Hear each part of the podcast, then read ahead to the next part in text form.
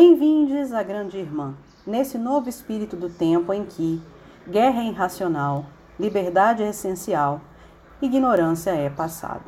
Entre numa realidade paralela onde as mulheres são livres e o patriarcado não existe, onde o racismo está obsoleto e o capitalismo se autodestruiu.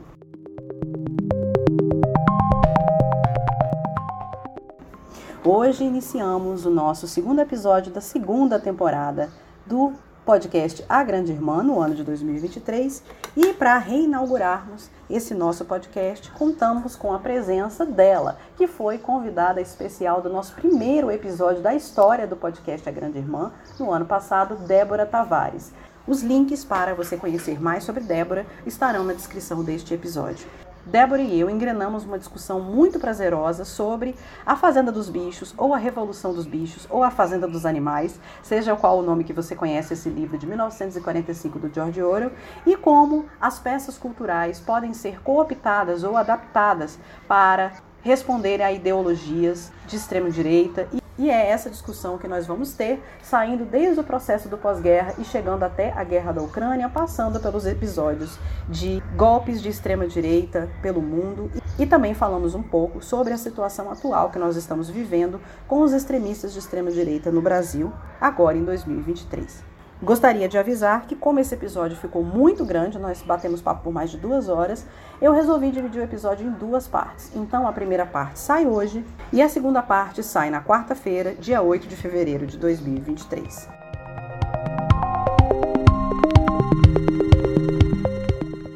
Aviso que a Grande Irmã também está no Instagram, em arroba Grande Irmã, que você deve seguir para mais conteúdos. O link se encontra na descrição do episódio.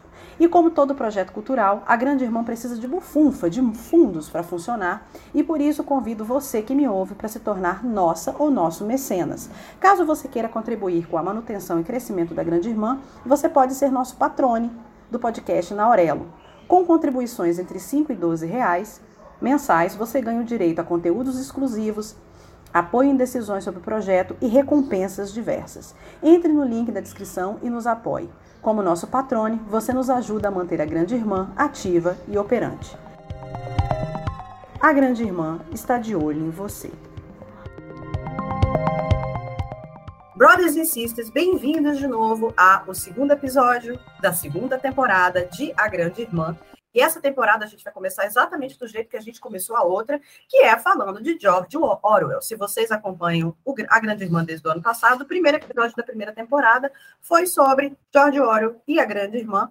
E nesse episódio especialíssimo, a gente vai falar sobre a Fazenda dos Bichos, que vocês conhecem provavelmente como Revolução dos Bichos.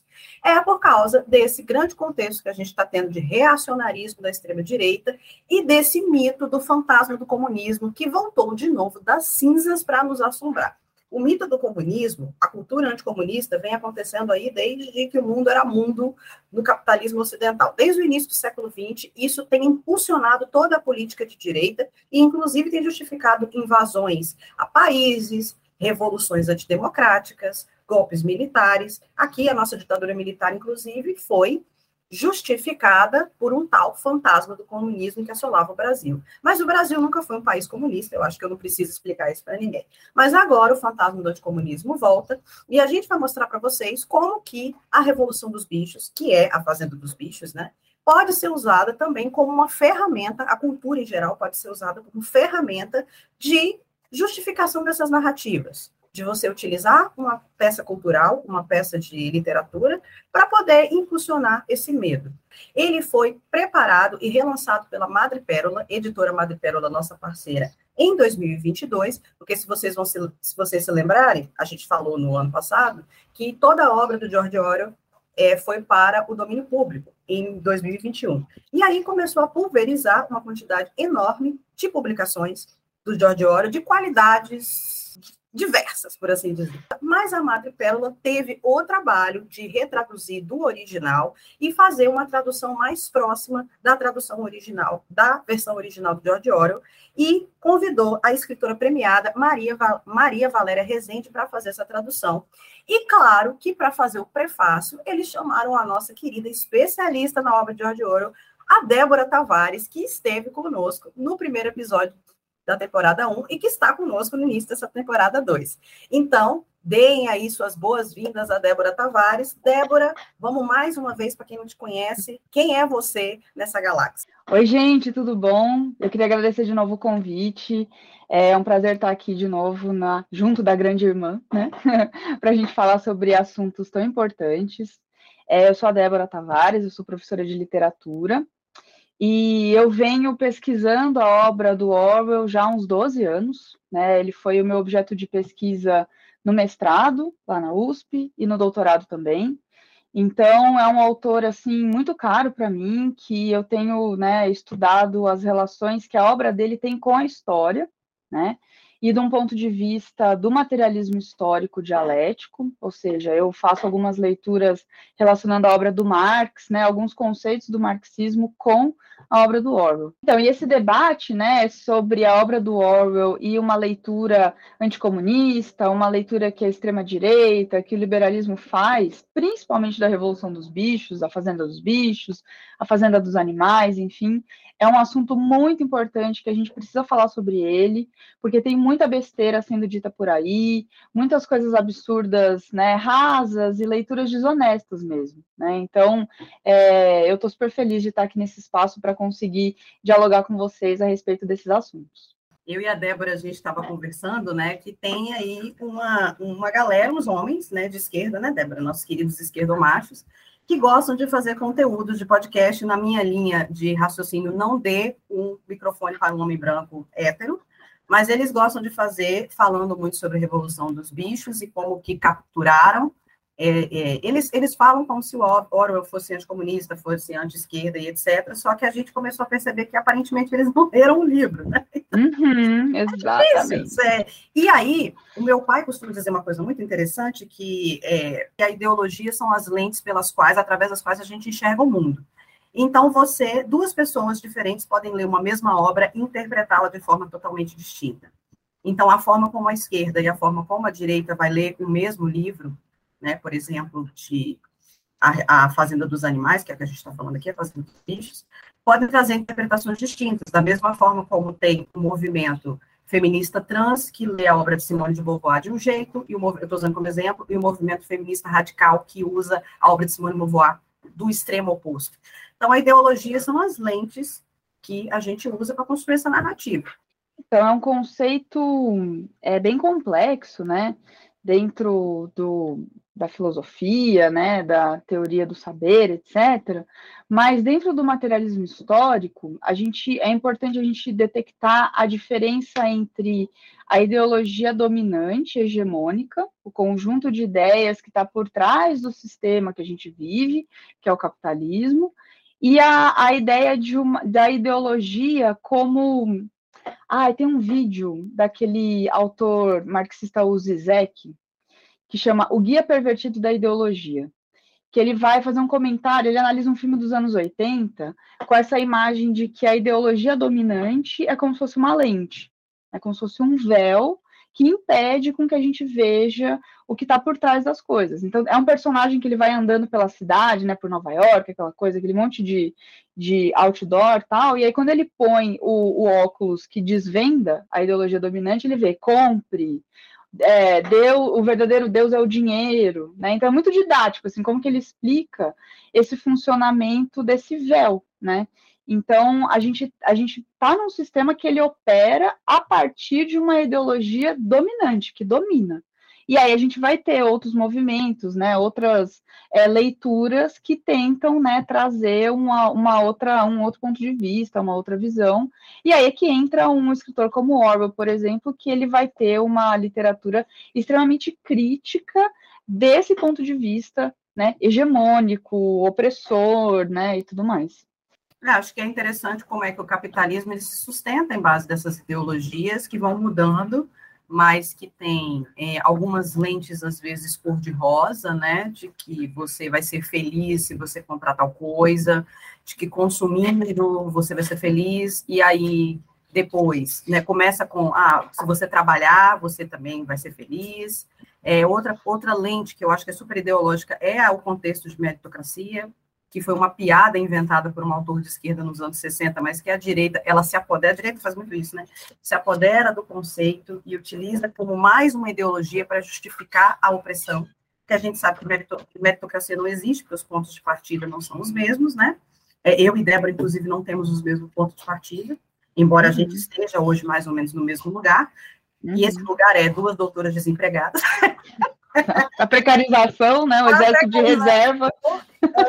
Na verdade, não. A gente, nós somos empreendedoras. Aí, o que, é que eles falam? Nós aí, somos empreendedoras. É, aí... Escola, a escola digital e eu tenho meu trabalho de mídia. Nós não somos duas doutoras desempregadas, somos duas doutoras empreendedoras que são as lentes pós-modernas, pós né? Eu uso pós-modernas, mas tem várias. Eu, eu, uma hora vou fazer um vídeo só sobre o negócio de modernidade, que é uma das minhas áreas de pesquisa, né?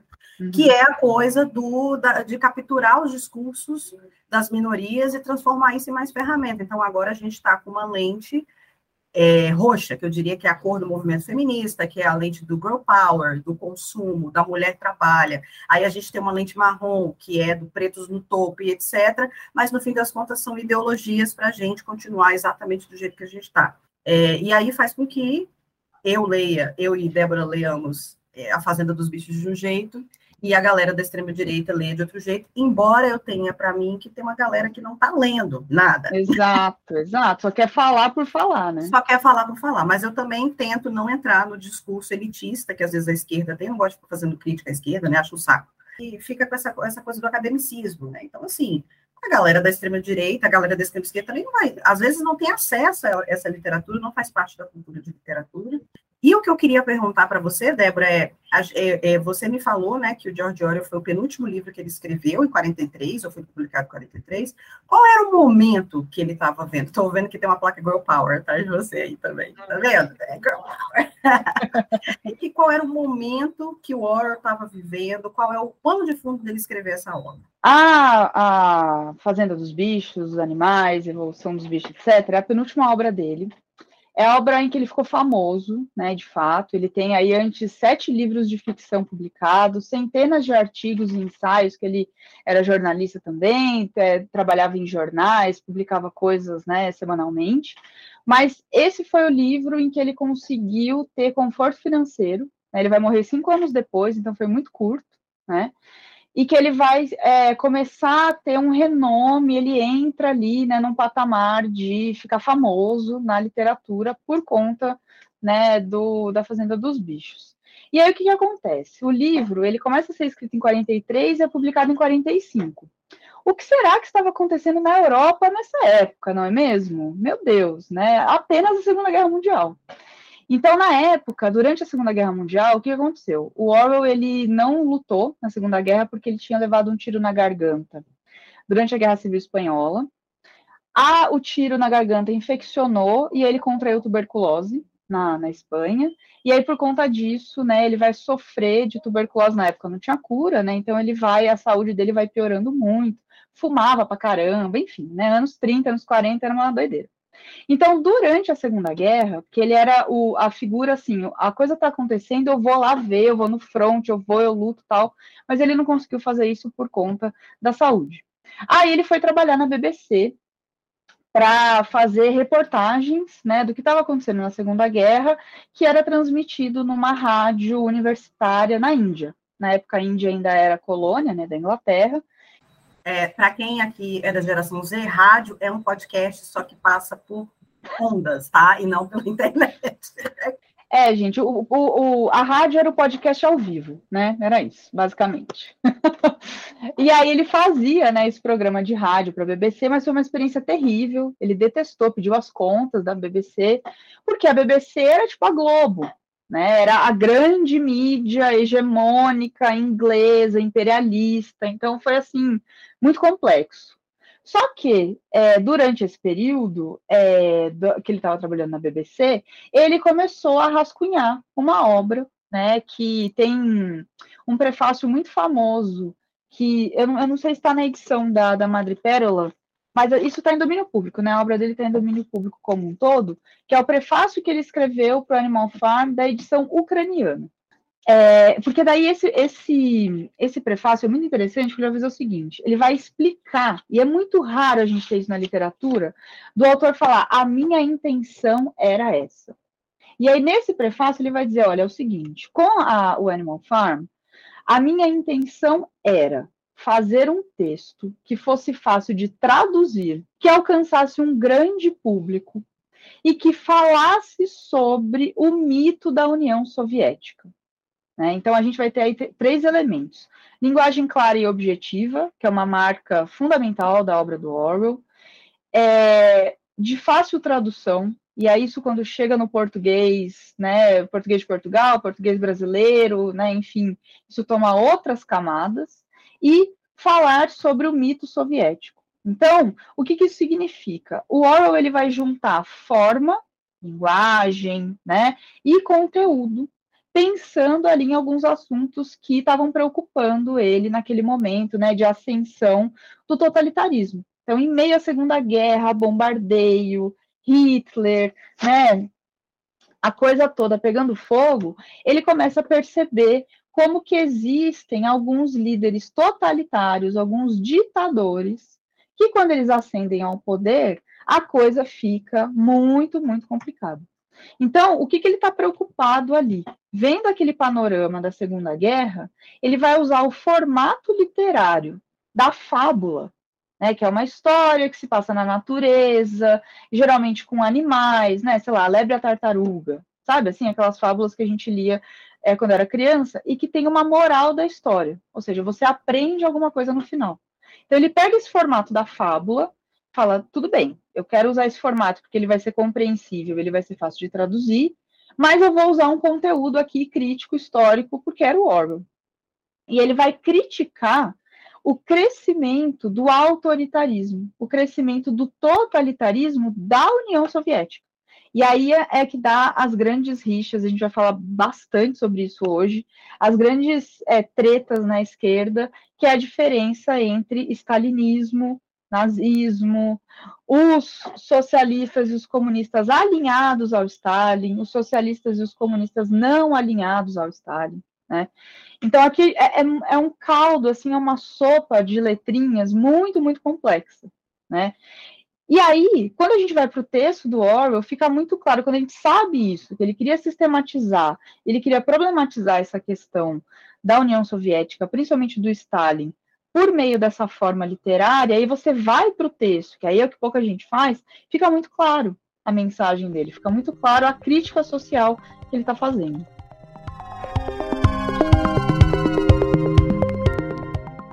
E eu achei muito interessante, porque poucos autores, eu acho que eu quase nunca vi um prefácio. Nos livros não biográficos, não ficcionais, isso é comum, né? O prefácio é onde o autor explica a, a obra a que veio, né? Mas na literatura ficcional isso é muito difícil, e aí realmente, né, você abre para interpretação, mas mesmo ele que escreveu o prefácio, como você falou, a gente abriu para interpretação. É, e aí eu fiquei pensando assim, o que, que é de fácil tradução também? Na cabeça do Ori era uma coisa, mas fácil tradução, eu acho assim, que não dá, não dá para a pessoa também escapar do momento, do lugar onde ela está. Era um, era um inglês, né? A gente tem toda uma questão ética aí, da, da questão superior, né? Então, ele achou que era fácil tradução, mas fácil tradução pode significar que o cara aqui no, no Brasil vai fazer a tradução que ele quiser. Eu até anotei aqui quem foi o tradutor da, da Revolução dos Bichos, o primeiro, tenente militar, chamado Heitor Aquino Ferreira. Então, o cara vai fazer a tradução dele do jeito que ele quer, né? Daí, de Fazenda dos Bichos, passou para a Revolução dos Bichos, e pelo direito de compra da obra, ele podia fazer a tradução que ele quisesse. É, eu não me lembro da Revolução dos Bichos original ter esse prefácio original, explicando que ele estava fazendo uma crítica a, ao totalitarismo, não necessariamente à União Soviética. Mas, assim, por que, que mudou o nome? Eu acho que, assim, você falou que no, no, em Portugal também teve mudanças, mas por que, que para o Brasil foi tão importante essa mudança de nome? Porque é uma obra que ela chega no Brasil nos anos 60, se não me engano, 64 ou 65, o que estava acontecendo no Brasil em 64, 65, não é mesmo? A gente estava no auge da ditadura militar, né? E aí é, existia um departamento dentro da CIA né? CIA, Estados Unidos, Central de Inteligência, aquela coisa toda, né?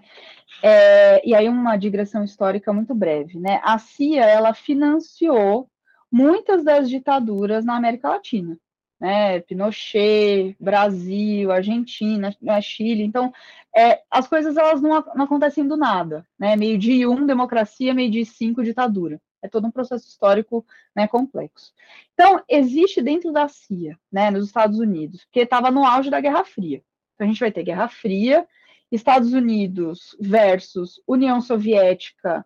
Já a União Soviética, do ponto de vista né, do, do socialismo não alinhado, né, do marxismo não alinhado com o stalinismo, é, essa União Soviética já bem diferente do que foi a União Soviética do Lenin, da Revolução de 17 e tal. Né? Então tem aí já um, um, panorama bem complexo. Então estava rolando lá a Guerra Fria, aquela, aquele embate entre Estados Unidos e, e, União Soviética, com essa, esse embate de ideias, é uma guerra psicológica, uma guerra fria, que o motivo né, de combate norte-americano é derrotar o tal do comunismo.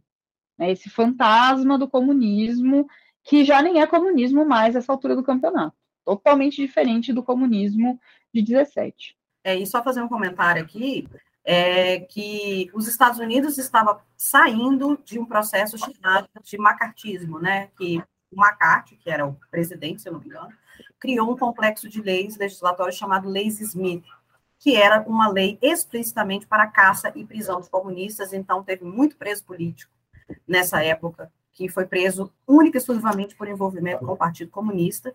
Essa lei acaba no final dos anos 50, mas nos anos 60 a cultura é ainda totalmente anticomunista. Então existe essa lei, e no Brasil a gente tem Vargas, nos anos 40 e 50, que também era profundamente anticomunista. Acho que é para a gente entender que horas eram. Exato. Então, do mesmo jeito que a gente tem o contexto da Segunda Guerra, quando o livro original é feito, é importante a gente saber o contexto em que a tradução chega no Brasil. Então, é um livro que ele chega no Brasil no meio dos anos 60, né? Então, a segunda fase já da Guerra Fria e o começo da ditadura, que vai ser financiada por essa, esse, esse combate aos comunistas, né? O fantasma do comunismo é, enfim, né? O que, que, isso significa em termos materiais, né? Porque é uma batalha de ideias, etc., mas a coisa ela acontece na ordem prática. A CIA, ela tinha um instituto de pesquisa instaurado no Brasil, que é o IPES, Instituto de Pesquisa e Estudos Sociais. O IPES, ele pegava, era uma... uma... Sociais. É isso, né? Para a gente falar de nova fala e nova língua é total. Ah, é, é os opostos. A galera, a galera da extrema-direita se vê isso e fala: tá vendo? Até os Estados Unidos era socialista. Ah, é, isso aí é um pulo. Não, com certeza. Com certeza. Então, é um departamento que recebe dinheiro, que recebe recurso para publicar algumas obras. Então, eles escolhem algumas obras a serem traduzidas, pra, ou seja, né, para circular, para ser vendida, para, né, enfim, alcançar outros lugares. E uma das obras que foi escolhida, hora a hora, é a Revolução dos Bichos, né? Revolução dos Bichos. Aí a coisa, o caldo começa a engrossar. Por quê? Através, já que é, é um, uma guerra, uma batalha é, psicológica, a cultura, as artes funcionam como uma arma. Né? Já que eu não vou ter a guerra do fronte, eu não vou ter tiroteio, eu vou usar aparelhos ideológicos, né? Para citar o Althusser, aparelhos ideológicos do Estado. Eu vou usar a superestrutura. E aí aqui a cultura, a arte, a escola, a educação é uma superestrutura que reforça a infraestrutura, a base ideológica do sistema. Então, com financiamento, com recurso material, olha, Brasil chegou aí, né? Os ditadores, os militares, todos no poder, né? Então, não é um instituto de pesquisa e estudos sociais com sociólogos, historiadores, antropólogos, mas é um instituto de pesquisa e estudos sociais com militares, generais, né? O que, que isso significa? São eles que vão escolher o conteúdo são eles que vão manipular. O tradutor é um general, sabe assim? Então, um general vai mexer no texto. Só te fazer uma pergunta. Eh, você falou do claro. general aí que tá, fez essa tradução. É, você acha que foi de propósito essa escolha uhum. dessas, de uma dessas de Revolução dos Bichos? Você foi escolhida de propósito? Foi. Por essa foi. Coisa? Foi. Porque é, o Orwell ele morre em 50, né? A Revolução dos Bichos é de 45, ele vai morrer em 50. Depois que ele morreu, a CIA vai comprar os direitos para adaptar o A Fazenda dos Animais para o desenho. E tem no YouTube isso, é um desenho super famoso, tal, etc. Que aí a coisa já começa na adaptação, porque eles vão fazer um desenho que modifica o final. O final do desenho é diferente do final do livro, né? Então, é, é, é um livro que ele incomoda muito, porque ele fala de poder, ele fala de autoritarismo, ele fala de ditadura. Não é à toa que vai ser um livro que mexe muito com esses assuntos nesse contexto. Então, ali nos anos 50, 51, 52, o Orwell já estava debaixo da terra, coitado, revirando, que ele não viu isso acontecer, né? E é um tipo de leitura que é feita, infelizmente, nessa ala da esquerda, que é stalinista, que desconsidera isso e fala que o Orwell é anticomunista, porque não colocou as coisas numa linha do tempo, né? Uma leitura totalmente anacrônica.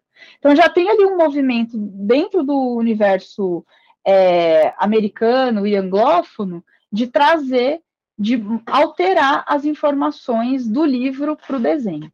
Muito bem, quando isso chega no Brasil, a primeira alteração que é feita é no título. Aí você bate o olho, caramba, Revolução dos Bichos. O original é Animal Farm. Fazenda dos bichos, fazenda dos animais. Não existe no original a palavra revolution. Não existe revolução ao longo do livro como um todo.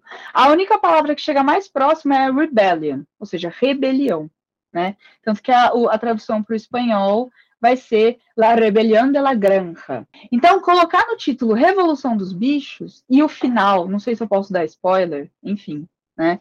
O livro está em domínio público, é isso aí, né? Não é, nem, nem conta mais como spoiler. Mas no final, o que, que a gente tem? É uma fazenda de bichos que os bichos querem tomar o poder da fazenda para si, né? Fazer uma rebelião. No final das contas, o comportamento dos animais, de alguns animais, né, dos porcos principalmente, passa a ser igual ao dos humanos que os oprimia. Tanto que no final o narrador fala, né, não dava para saber a diferença entre porcos e homens. É, de novo, trazendo o que o Orwell fala, né, na, naquele prefácio é, que ele explica as intenções dele com a obra. Né? Ele vai dizer o seguinte: eu queria fazer um final que terminasse com uma nota de discórdia entre os bichos e os homens. Só que aí, dentro do contexto em que ele produziu, essa discórdia tinha um tom do stalinismo, do autoritarismo, União Soviética. Quando essa discórdia chega com o anticomunismo, com ditadura militar, com um general manipulando o texto, isso toma uma outra proporção. Então, não saber distinguir o porco do homem significa que aquela modificação, aquela rebelião, aquela, aquela revolta, ela não dá certo. Então, colocar a palavra revolução no título significa condenar ao fracasso um processo revolucionário. Só que aqui, o processo revolucionário do livro, ele não vai ser o processo revolucionário emancipatório da luta dos povos, né? O povo tomando poder, etc. E tal, mas é uma elite, é um líder centralizando a tomada de decisões, um líder autoritário. Né? Então, a palavra revolução já é um, um, tabu falar de revolução. Nesse contexto do anticomunismo, você bate o olho e fala: ah lá, tá vendo? Revolução nunca vai dar certo. Esse negócio aí de comunismo, não importa que comunismo que é, se é alinhado, se não é, se é emancipatório, se não é, isso aí nunca vai dar certo. O, o negócio é manter o sistema do jeito que ele está. Então, isso funciona como uma propaganda política. A cultura aqui é uma arma dessa guerra psicológica para dizer: olha aí, tá vendo? Esse negócio de revolução, de consciência, de luta, não vai dar certo. E é interessante, né, que se a gente considerar que a obra foi para domínio público agora, é, a gente está falando de um processo de 60 anos em que a gente demora para poder se libertar dessa tradução enviesada, porque isso foi uma tradução enviesada, né? Embora eu tenha visto, eu tenho mais, eu tenho três, né, revoluções dos bichos fazendo dos animais aqui, e as outras ainda se baseiam, muito se baseiam na tradução original do Heitor, né? Milico. E aí eu acho que é uma das poucas que eu vi que tenta, que vai no original, pega e faz a tradução, porque a Débora aqui também, apesar dela ter feito prefácio, ela também é tradutora, então ela tem como falar, né, da questão do original. Pega a Maria Valéria e tenta realmente resgatar o sentido original do texto.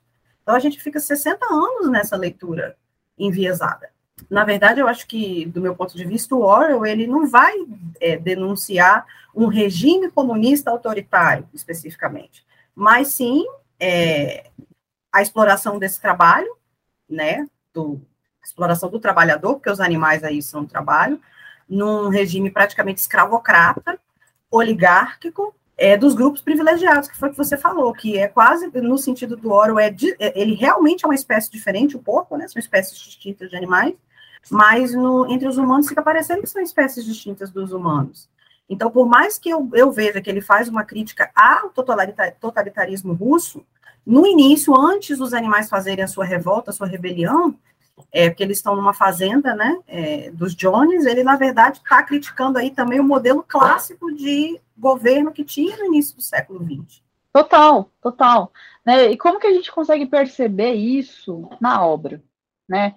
É, a, a gente tem o começo, que é a, a, ali os animais se organizando, é, eles vão ali no curral, né, no, no celeiro, que é o espaço lá, que seria meio que uma metáfora aos soviets, né, as assembleias, né, que eram, eram feitas na União Soviética de é, discussão popular. Todos os animais se reúnem, olha, precisamos produzir mais trigo, precisamos produzir tal coisa. Aí estão todas as classes sociais ali. Aos poucos, né, quando o velho major morre, e aí cada personagem, a gente vai falar, né, daqui a pouco sobre isso, né, dos personagens todos. Cada personagem representa uma figura histórica. Quando um determinado personagem morre, um outro personagem, que é o Napoleão, começa a ganhar mais destaque. Que é isso uma, uma metáfora, uma alegoria à ascensão do Stalin. Então, o que antes era todos os animais se reúnem no celeiro para tomar as decisões, o Napoleão começa a falar: gente, não precisa, deixa que eu vou lá e tomo as decisões. Esse negócio aí de se reunir, de ouvir o outro, de esperar o outro para falar, de levantar a mão ou a pata, né? Enfim, isso aí dá muito trabalho. Deixa comigo, olha como eu sou um líder misericordioso, eu vou tomar essas dores para mim. Isso são já é, red flags, né? Aqueles alertas do autoritarismo. Porque você tira o processo democrático do, do povo. Então, o que eram antes os soviets, as assembleias populares, com o Lenin, passam a ser reuniões fechadas né, para pequenos grupos no regime stalinista. Então, isso vai aparecer em elementos narrativos, o, comportamento dos personagens, o espaço, né? E aí é muito curioso, né? Já que a gente está falando da tradução, na tradução aí do general, do milico, etc e tal, a gente vai ter é, a, a, casa que morava o, o Sr. Jones, que em inglês é farmhouse, ou seja, casa da fazenda. O santo do milico me coloca como casa grande. Você colocar o termo casa grande no Brasil é pressupor uma senzala. Então, assim, o gente, a gente tem que contextualizar as coisas. O contexto das coisas tem um peso muito grande. Falar de casa grande na França, aí vai ser uma casa gigantesca, um castelo, etc e tal. Casa grande no Brasil pressupõe, uma senzala pressupõe uma, um sistema de escravidão. Então, tem várias camadas, tem várias palavras que vão aparecer ao longo do texto que são totalmente alteradas e que são totalmente manipuladas com relação ao original. Você falou um negócio agora que explodiu a minha cabeça. Porque o que, que acontece? Se ele fala casa grande, eu nunca tinha parado para pensar, tá? Inclusive, eu não tinha percebido. E está pressupondo uma senzara, uma senzala, que aí faz uma diferença entre os seres humanos, que eu acabei de falar, né? Que tem as espécies de seres humanos ele está dizendo que a revolução dos, dos dominados não tem sentido de acontecer e não funciona, porque eles não têm capacidade de se autogerir. Eu acabei de ver como que também a tradução é racista. Porque está dizendo que se eles são escravizados e eles fazem uma revolução que, entre aspas, não dá certo, se torna um regime totalitário, nesse contexto de Casa Grande Senzala, é porque essas, esses bichos não conseguem se gerir. Jesus. Bem-vinda. É isso, é isso. E é, é exatamente isso que você falou. Foram 60 anos de gerações né, de jovens lendo isso. Eu li essa, essa versão, obviamente, né, quando era criança. Então, muita gente que entra em contato com o texto do Orwell com essa tradução totalmente contaminada por esse viés, totalmente ideológico. Nada vai ser neutro, né? Neutro só o detergente de lavar louça, né? E aí aqui a gente vai ter uma, uma puxada, uma guinada totalmente de extrema direita, autoritária, conservadora. Né? Então, colocar Casa Grande, colocar Revolução, a partir do comportamento, a gente vê o desfecho da obra, tudo isso ajuda a pensar lá, tá vendo? Nunca vai dar certo. Esse negócio de revolução aí não tem que acontecer mesmo. O, o grande problema da sociedade são as figuras que se propõem a fazer uma revolução. Ah, o como... aí volta o negócio do fantasma do comunismo, a arma ideológica, a arma ali, né, invisível, que vai aparecer na cultura, na música, no cinema, né, a gente vai, eh, o, o pessoal que estuda, né, dos estudos culturais e artísticos desse período, dos anos 50 em diante, do anticomunismo, é assim, tem muita coisa, é muito, muito fascinante, né, e eu tô vendo na minha cola aqui, olha que, que, curioso, né? Como que ficou o trecho do farmhouse, né? Ah, eles fizeram, né, para a casa, da granja, tal, etc. E se situaram na porta da farmhouse. A palavra inteira, né, tudo junto. Na tradução de 1964, voltaram então para as casas da granja e pararam silenciosos em frente à porta da casa grande. Já me vem aquela coisa da pintura do Debré, sabe? Aquela que vem do livro de história, que a gente vê aquelas coisas absurdas. E aí algumas traduções, né, vão colocar a casa principal, porque é essa ideia, né, de que a, a, casa em que as pessoas moram e depois a granja, o celeiro, onde estão os animais. Existe uma hierarquia entre a casa principal e as outras, as outras construções da fazenda. Mas você colocar a casa principal ou casa, que seria farmhouse, é uma coisa. Agora, você colocar casa grande é outra coisa totalmente diferente. Né? Então, assim, é um texto, né? Comparar essas traduções, e ainda bem que a gente tem várias traduções, umas excelentes, né? Tipo essa que a gente está falando da, da Madre Pérola, né? Da companhia, da antofágica, né? Enfim, tem várias traduções excelentes, várias traduções também que reproduzem várias outras coisas, mas acho que o importante é agora a gente tem a diversidade de material. O que antes a gente só tinha um ponto de vista. O único contato que a gente tinha, para quem não lia inglês, né, com o texto do Orwell, era a tradução do Milico. Então, já muito, muito restrito. Agora a gente tem uma pluralidade, ainda bem. Então, que os próximos 60 anos sejam de uma riqueza muito grande para ampliar o olhar e para a gente ver de maneira crítica, de fato, o que, que significa esse texto. Vai demorar muito, vai ser um trabalho de formiguinha, mas é isso. Né? É necessário fazer, voltar para o texto e, e, entender esses elementos todos.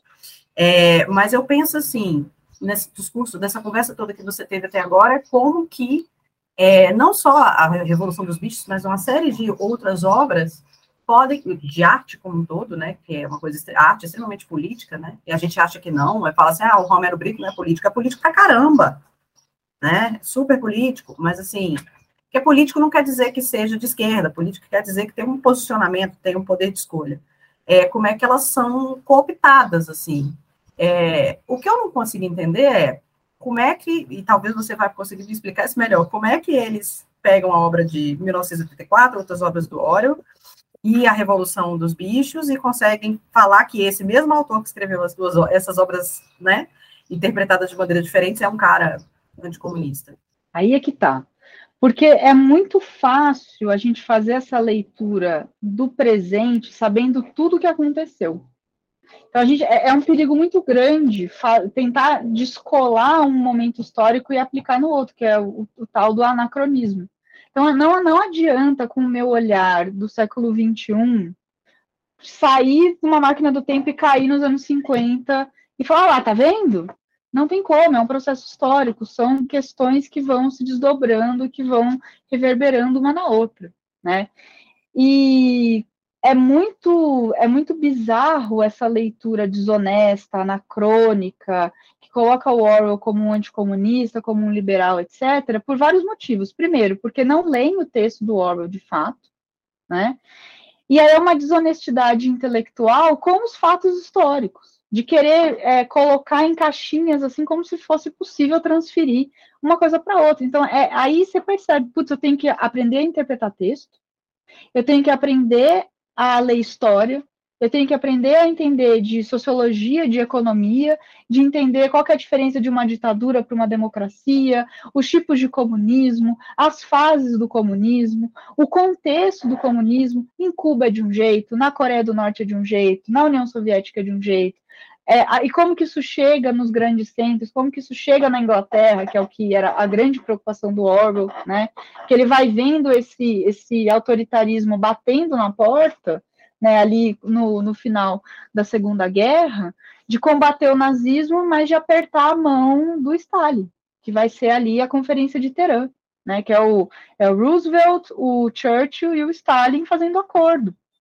Então, quando o Orwell ele vê isso, e de novo, é o Orwell falando, não sou eu, né? Ele vê a Conferência de Teherã, que é meio que um preâmbulo ali do que vai virar a ONU depois, ele vê, olha, esses líderes ali apertando a mão, isso vai dar ruim porque você tem ali figuras muito, muito contraditórias. Então, é, a gente tem é, escritores, isso é muito é muito comum de fazerem esse tipo de leitura para esses escritores e autores, o Orwell, o Marx, né, que são figuras que entendem tão bem como a sociedade funciona e aí a, a, a, os leitores desonestos ou né, dos outros lados né, da, da extrema-direita, em vez de pegar e conectar os pontos ou de entender a lógica do autor, só fala por falar porque precisa dizer alguma coisa, preciso ter uma opinião sobre isso, e é mais fácil eu reproduzir aqui alguma coisa do que fazer uma leitura séria que demora anos, anos. Até hoje, eu tô aqui, né? Já terminei mestrado, doutorado, etc. Tem muita coisa de história. Eu falo, meu Deus, eu preciso voltar a estudar e conversar com historiadores, fazer curso, ler muita coisa, porque é extremamente complexo, extremamente complexo. Inclusive, inclusive quando a gente lembra, né, como que isso aí a gente pode falar mais para o final, depois que a gente entrar no negócio, mas só lembrando aqui como a narrativa do combate ao nazismo foi modificada com o tempo, né? Porque quem derrotou Hitler mesmo derrotou mesmo na materialidade foi a Rússia, né? A União Soviética, não foi os aliados. Mas aí as coisas vão mudando, né? Inclusive ontem, a gente está gravando aqui, não vou falar que dia, mas ontem foi o dia da grande batalha, né? Onde os russos, os russos derrotaram os nazistas, eu acho que foi Stalingrado, se eu não me engano, e é feriado nacional lá na, na Rússia. É um dos feriados mais importantes, se não o mais importante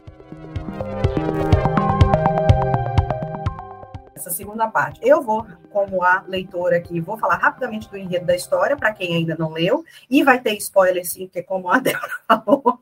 Gente, quando uma obra entra em domínio público, já tem, assim, 70 anos, só que não tem nenhum descendente do autor, mas essa obra já está fazendo 80 anos, né? Eu vou falar do enredo e depois eu vou pedir para a Débora para fazer essa tradução do, da fábula para a história. Então, como ela falou, quem são esses personagens? Quais os pontos da história que se conectam com essa Revolução Russa? E aí a gente pode chegar até a Guerra da Ucrânia, que é uma conversa polêmica, né? Essa foi a primeira parte do segundo episódio do podcast A Grande Irmã sobre a Fazenda dos Bichos, o nascimento do anticomunismo com Débora Tavares. A segunda parte sairá na próxima segunda-feira, dia 13 de fevereiro. Guerra é irracional, liberdade é essencial, ignorância é passado. Você acaba de ouvir o episódio da segunda temporada de A Grande Irmã, um podcast semanal focado em ficção científica, cultura, política, feminismo e na luta antirracista, que celebra a diversidade, o poder ao povo e as mulheres que produzem literatura e cultura e que mudam o mundo todos os dias. Se quiser conhecer melhor o universo alternativo da Grande Irmã, nos siga no Instagram em arroba a Grande Irmã. Caso você tenha gostado desse conteúdo e queira se tornar patrona ou patrono da experiência intergaláctica da Grande Irmã, por favor nos apoie na Aurelo. Com valores entre 5 e 12 reais, você participa da construção desse universo alternativo e ganha diversas recompensas. Conheça mais no link da descrição. Agora, eu me despeço e vou empreender minha grande viagem intergaláctica. Na próxima segunda-feira, volte aqui nesse mesmo lugar para mais contatos imediatos de terceiro grau. E não se esqueça, a grande irmã está de olho em você.